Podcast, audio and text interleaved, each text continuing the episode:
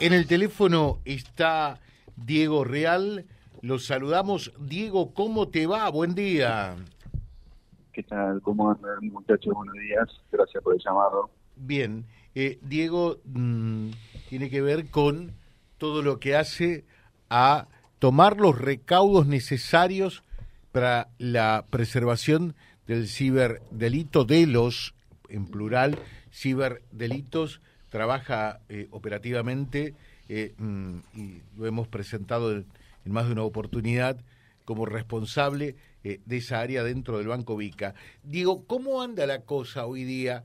¿qué, ¿Qué es lo que están viendo ustedes? Porque acá están pegando realmente, diría la gente, una costada de aquellas, lamentablemente muchas víctimas de este tipo de delitos que se están dando. ¿eh?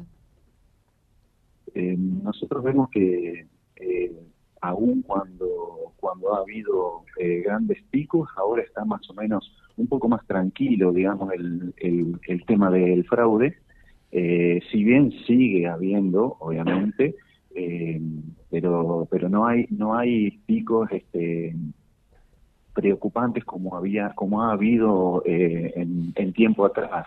Eh, yo no estoy no estoy a lo mejor quizás enterado de que esta, eh, puntualmente lo que está pasando ahí en Reconquista eh, quizás ustedes me pueden comentar pero este, nosotros lo vemos que está más más calmado el tema.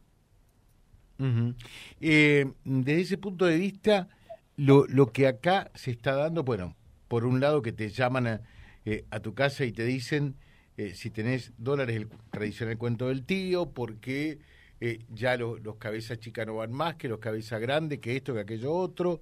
Eh, por otro lado, eh, están utilizando mucho mm, por allí la, la, identidad del nuevo Banco de Santa Fe. El nuevo Banco de Santa Fe en esto no tiene nada que, que, que hacer, pero te ponen Santa Fe Banco, por ejemplo, y te dicen eh, su clave eh, ha sido eh, bloqueada por una cuestión de seguridad, por favor, y, te piden información, y es donde allí después cometen el delito. Por decirte un ejemplo, también ha habido casos en el Banco Patagonia, en el Banco Galicia, entre otras instituciones de lo que sabemos, ¿no?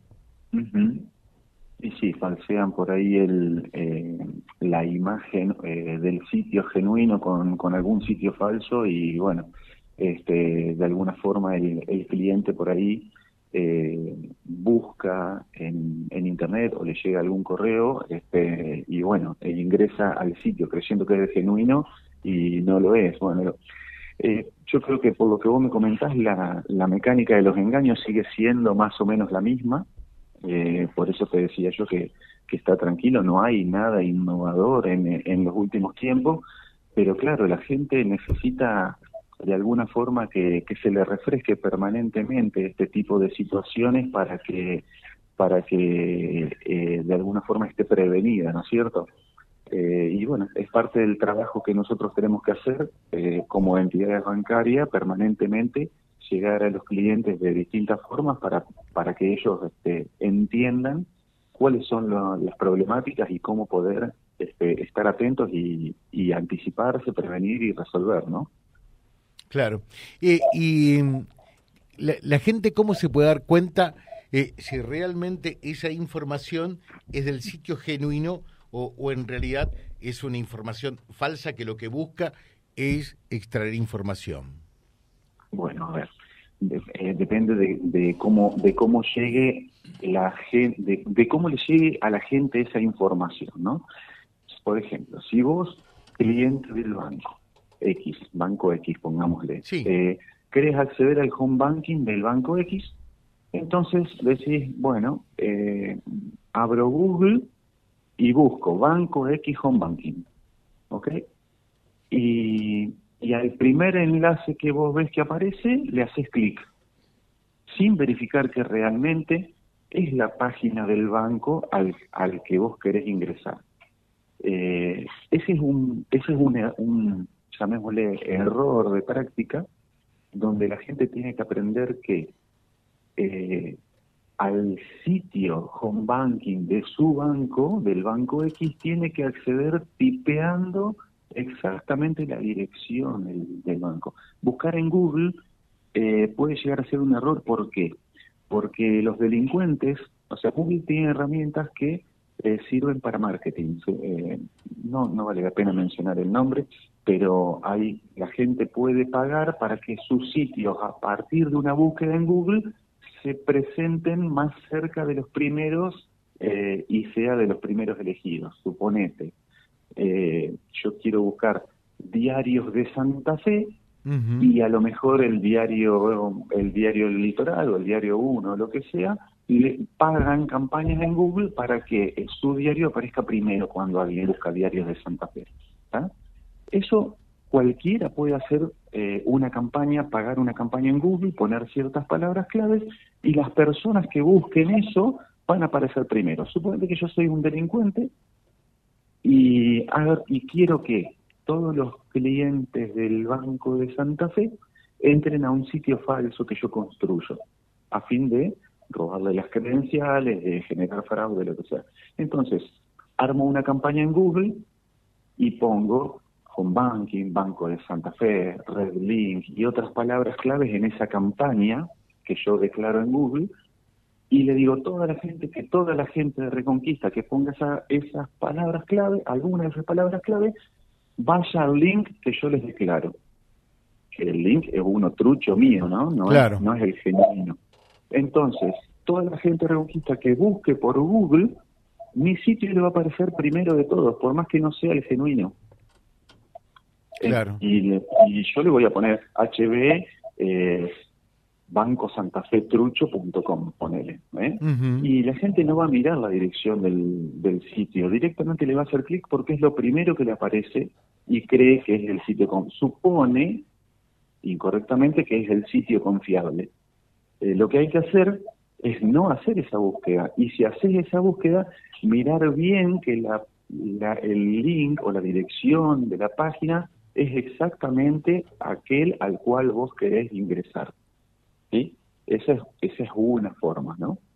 Después, una vez que, eh, o sea, si vos te guardás esa página en favoritos o si eh, la, la, correcta, ¿no? O si vos la, la, te la conoces de memoria y la tipeás de memoria, eh, tenés muchas menos probabilidades de, ir a un sitio falso o de que te engañen, ¿sí? Después, otra mecánica es que a vos te llegue un mail del supuesto banco X sí. y, te diga, este, tu clave está por vencer, entra esto, lo otro.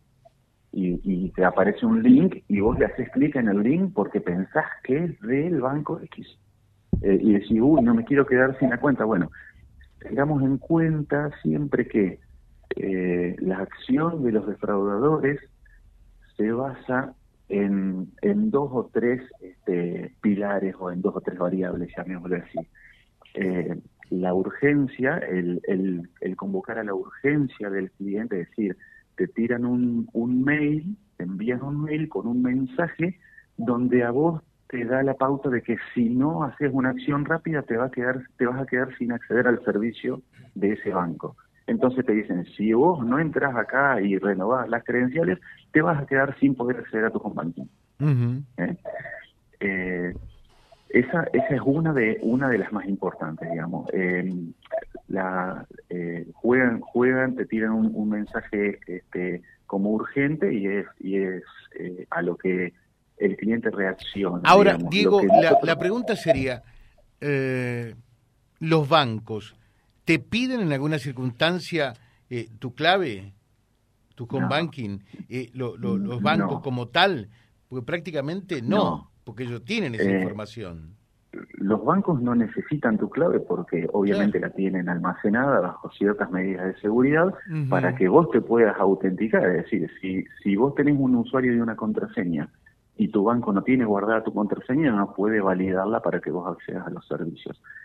¿Para qué te va a pedir la clave? No la necesita. La clave es del cliente y es de su custodia y tiene que cuidarla y no tiene que compartirla con nadie. Si el cliente la comparte con alguien o en algún sitio, tiene que saber que esa clave va a estar en riesgo, obviamente, ¿no? Y y eso, lo que vos mencionás es muy importante. El banco nunca te va a pedir la clave, nunca te va a decir, eh, che, te mando un link, mete tu clave acá. No, no, eh, vos sabés a dónde tenés que entrar, vos sabés cuál es el, el sitio del home banking y a dónde tenés que entrar.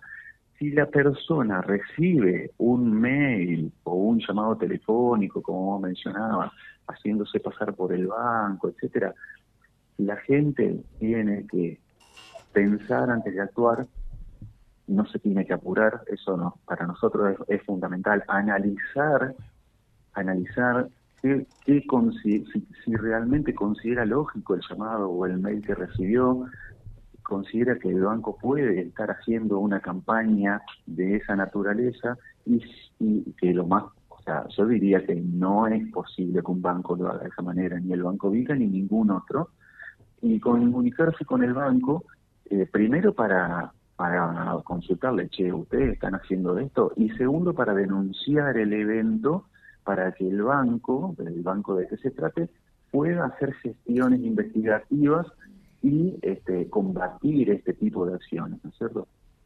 Claro, acá dice María Rosa, y esto es algo frecuente que se está dando. Eh, ahora están mandando correos electrónicos donde dice su cuenta de home banking está con problemas.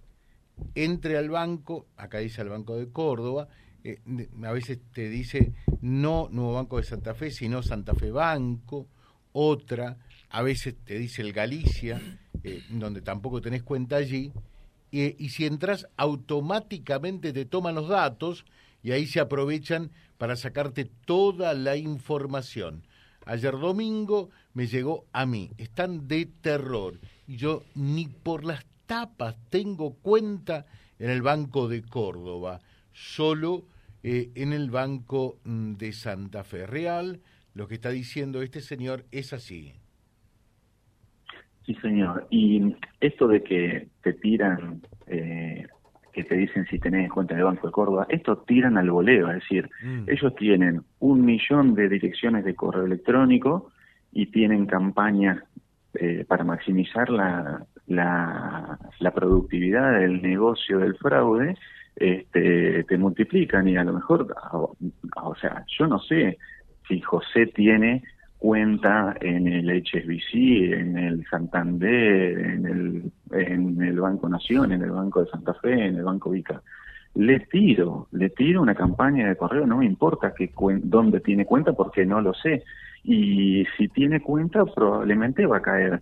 Lo más, lo más normal es que si tiene, si los delincuentes tienen esa lista de correo electrónico a veces tienen la geolocalización de las cuentas, desde donde acceden, entonces pueden enfocar más la campaña de ataque, pero a veces no tienen esa información. Entonces le tiran a cualquier cosa, como tu, tu oyente decía, le, tiran del Banco de Córdoba. Eh, es muy poco frecuente que alguien acá en la zona tenga cuenta del Banco de Córdoba, pero eh, ellos lo tiran igual y si caes, caes. lo eh, importante es no brindar tu, tu información eh, tu clave bancaria a nadie. A nadie, a nadie. Este, eh, y esto pasa, o sea, eh, en los correos y también hay mucha cuenta de red social en Twitter o en Instagram, por ejemplo, en Twitter es más común, que se hacen pasar por entidades bancarias. Entonces la gente escribe a esas cuentas sin saber si son genuinas y a partir de eso le toman el número telefónico, luego los llaman y hacen exactamente lo mismo. Le, le tiran un número de ticket de reclamo, que esto, que lo otro, le piden todos los datos, le piden que vaya al cajero, le piden los datos de la cuenta, etcétera. Y bueno, eh, el resultado siempre es el mismo, ¿no? La búsqueda de quedarse con el dinero de la gente. Entonces, como vos bien decís, hay que remarcar una y mil veces que la gente no tiene que darle ningún tipo de información de su eh, home banking a nadie porque esos datos son suyos, eh, son propios y no son compartibles. Perfecto, te dejamos un saludo Diego, muchas gracias, muy atento. ¿eh? Dale, que tengan un buen día, gracias por el llamado, un abrazo. Gracias, Diego Real, eh, que precisamente es el responsable del área de protección eh, al cliente dentro del banco Vica para evitar estos ciberdelitos que están tan a la orden del día. www.vialibre.ar, nuestra página en la web, en Face, Instagram y YouTube. Vía Libre Reconquista. Vía Libre. Más y mejor comunicados.